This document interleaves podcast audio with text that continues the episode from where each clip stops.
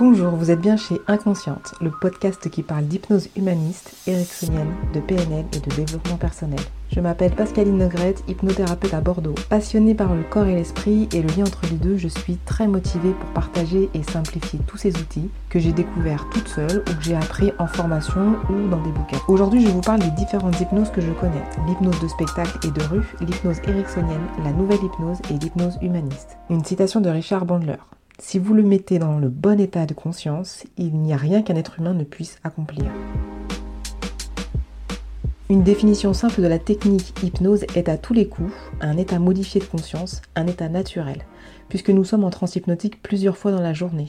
Je l'oppose à l'état ordinaire de conscience dans lequel nous sommes la plupart du temps. Cette étape de légère dissociation se retrouve dans les tâches automatiques que nous effectuons tous les jours marcher, conduire, respirer, rêvasser. Il suffit d'à peine se focaliser sur un de ces automatismes pour sentir l'état de conscience se modifier. Assez subtilement pour certains, comme la fermeture des yeux, le clignement des paupières fermées, et plus évident pour d'autres, l'endormissement, la visualisation d'anciens souvenirs, de rêves dans le futur. À noter que ce phénomène est largement utilisé par les publicitaires. On occupe le conscient avec des couleurs, une musique répétitive, et on vous fait passer des disquettes inconscientes. Les hypnoses ont comme point commun ce fameux état modifié de conscience pour aller communiquer avec l'inconscient. Les techniques d'hypnose respectent toute une structure permettant d'y entrer, d'y ajuster ce qui est nécessaire, puis d'en sortir.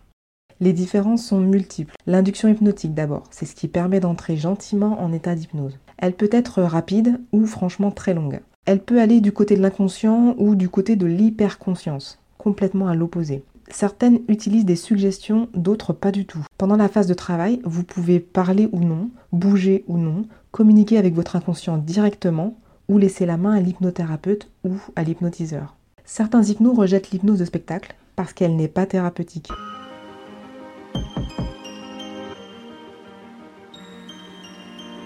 Alors justement, premièrement, l'hypnose de rue et de spectacle. Ce sont aussi des hypnoses dissociantes. Il s'agit le plus souvent d'hypnose classique avec des inductions hypnotiques rapides, souvent de moins d'une minute. Il y a des suggestions aussi qui sont directes du style et vous dormez maintenant.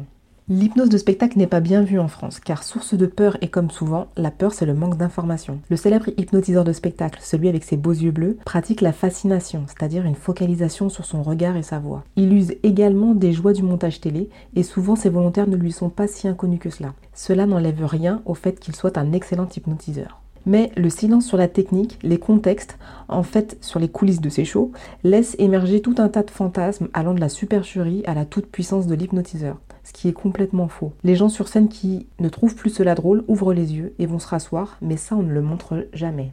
Même en milieu hospitalier, les hypnopraticiens pour la douleur et l'anxiété ne veulent pas être comparés aux hypnotiseurs de spectacle. Sûrement une belle croyance là-dessus. À l'hôpital, on fait du soin, de l'hypnose thérapeutique, et on perd du temps à essayer de montrer qu'on vaut mieux qu'eux. Nous, on soigne, eux, ils s'amusent. Ils tournent en ridicule. Mais que fait le clown en pédiatrie avec les enfants Si ce n'est de la distraction, occuper le conscient pour rassurer l'inconscient. Si vous êtes intéressé par l'hypnose de rue, vous pouvez aller voir les vidéos YouTube de Street Hypnose et même suivre deux jours de formation en week-end c'est ouvert à tout public. Pour l'hypnose de spectacle, j'ai entendu parler de l'IFTA, IFTA, et d'un module à l'IFHE.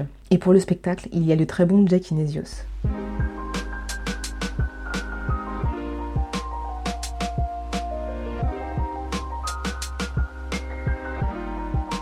Deuxièmement, l'hypnose ericksonienne. C'est une hypnose dissociante, c'est-à-dire que l'induction favorise la pseudo-séparation entre conscient et inconscient pour mieux travailler avec votre inconscient. Son nom est tiré de Milton Erickson, un psychiatre américain qui a pratiqué de nombreuses années avec un savoir-faire époustouflant, tellement époustouflant que son travail a été décortiqué afin de comprendre sa manière de faire. L'hypnose ericksonienne, c'est de l'hypnose classique et des idées de génie et des stratégies thérapeutiques inédites. La spécificité de l'hypnose ericksonienne, c'est l'apparition de techniques de langage hypnotique utilisées en nouvelle hypnose.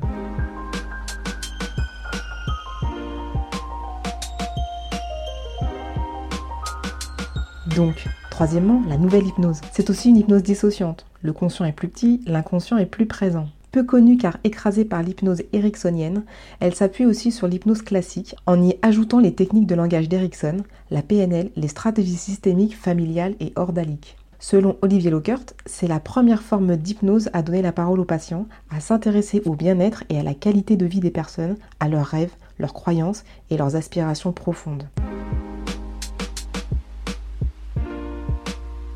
Quatrièmement, l'hypnose humaniste. La seule hypnose qui soit associante. Un vrai challenge quand on est habitué comme moi à se dissocier. Pour être associé, il faut être ailleurs, comme en hypnose dissociante mais aussi bien présent, ancré dans l'ici et le maintenant. Avoir les multiples perceptions sensorielles de ces deux endroits. L'objectif est de ne pas décrocher. Pour cela, il est fortement conseillé de parler, de bouger, pour amener de l'information, de la sensation ici et maintenant. Même si votre conscient est plongé dans un souvenir agréable, le son de votre voix bien clair va vous permettre de ne pas vous envoler. Cette expansion de conscience est tout à fait à l'opposé des autres hypnoses dissociantes, où la personne est comme figée, tellement détendue qu'elle n'aurait pas envie de bouger. Ici, le rôle de l'hypnothérapeute ou de l'hypnopraticien est encore plus vrai dans la guidance vers cet état de conscience particulier. Ce n'est plus lui qui communique avec votre inconscient, mais bien vous, votre conscience et votre inconscient, ensemble. Et là, la communication se fait par des symboles, le langage de l'inconscient. C'est vous qui décidez de ce que vous voulez faire de votre symbole. J'aurai d'autres occasions de vous en parler car c'est l'hypnose que j'utilise le plus. Si elle vous intéresse, vous pouvez lire l'auto-hypnose humaniste pour débutants d'Olivier Lockert, créateur de réalité, du même auteur, l'hypnose humaniste pour les nuls, du même auteur, mes vidéos YouTube sur la chaîne Pascaline Hypnose Bordeaux.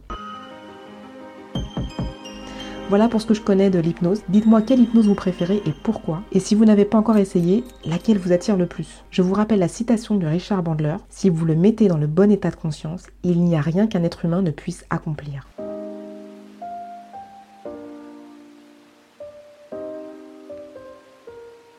Retrouvez Inconsciente. Pour l'épisode suivant, en attendant, vous pouvez aller du côté de YouTube sur la chaîne Pascaline Hypnose Bordeaux sur Facebook, Pascal Hypnose, tout attaché. Et sur le site ou le blog, vous trouverez les liens pas loin ou via Facebook. Si vous aimez, partagez, commentez, likez et abonnez-vous. A bientôt